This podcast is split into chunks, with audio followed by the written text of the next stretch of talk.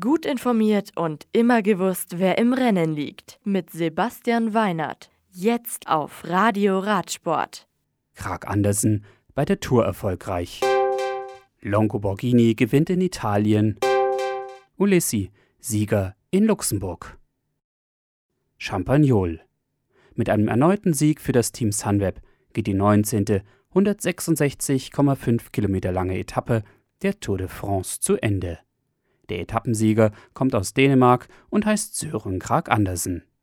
Mitchelton-Scott-Profi Luka Metschek wird Zweiter vor Jasper Stuyven von Trek Fredo auf Rang 3. Das Maillot jaune bleibt bei Roglic, das weiße Trikot bei Pogacar, Punktbester ist weiter Bennett und als bester Bergfahrer wird Richard Carapaz geführt. Das Movistar-Team liegt in der Teamwertung weit vorne, ehe es am Samstag auf die vorletzte Etappe der Tour 2020 geht. Die ist dann ein Einzelzeitfahren über 36,2 Kilometer in Lure. Das Etappenziel ist eine Bergankunft am La Planche de Belleville. San Marco La Catola. Nachdem Annemiek van Fleuten am Donnerstag sturzbedingt in der Maglia Rosa den Giro d'Italia Internationale Feminile aufgeben musste, ist die neue Gesamtführende Anna van der Breggen. Die Etappe von Castelnuovo della Daunia über 91,5 Kilometer von San Marco la Catola gewinnt Trek-Sieger-Fredo-Fahrerin Elisa Longo Borghini. Etappenzweite ist Bölz Dollmanns Fahrerin Anna van der Breggen vor der drittplatzierten Michaela Harvey von der Equipe Policar. Etappenbeste Deutsche ist Liane Lippert auf Rang 8. Die Schlussetappe am Samstag wird auf einem Rundkurs ausgetragen, der dreimal zu umfahren ist. Insgesamt ist das Ziel in Motta Monte Corvino nochmal fast 110 Kilometer entfernt. De Verdange. Nach über 200 Kilometern steht auf der vierten Etappe der Skoda Tour of Luxemburg mit Diego Ulissi der vorletzte Etappensieger fest.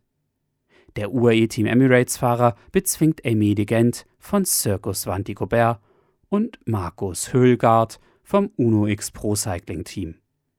John Degenkolb landet als Etappenbester Deutscher auf Rang 19. Ulissi ist jetzt Leader der Rundfahrt und trägt auch das Trikot des Sprintbesten. Der beste Jungprofi ist Aurelien Paré-Pientre und die Wertung ums Bergtrikot führt Sergio Romain Martin. Das beste Team ist Circus Vantigobert, ehe am Samstag die Schlussetappe auf die Fahrer wartet. Diese führt mit einem welligen Profil nach Luxemburg und ist nochmal 177 Kilometer lang. Ciar Nad Ronom.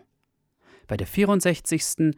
Okolo Tour de Slowakei gewinnt Bora Hans Gros-Profi Martin Lars die dritte Etappe. Er setzt sich gegen Jean de Bie und David van der Poel durch. Die Gesamtwertung führt Yannick Steimle, ehe es am Samstag auf eine schwere, bergige Schlussetappe über 177 Kilometer geht. Unterwegs sind dann wieder eine Sprint sowie mehrere Bergwertungen auszufahren.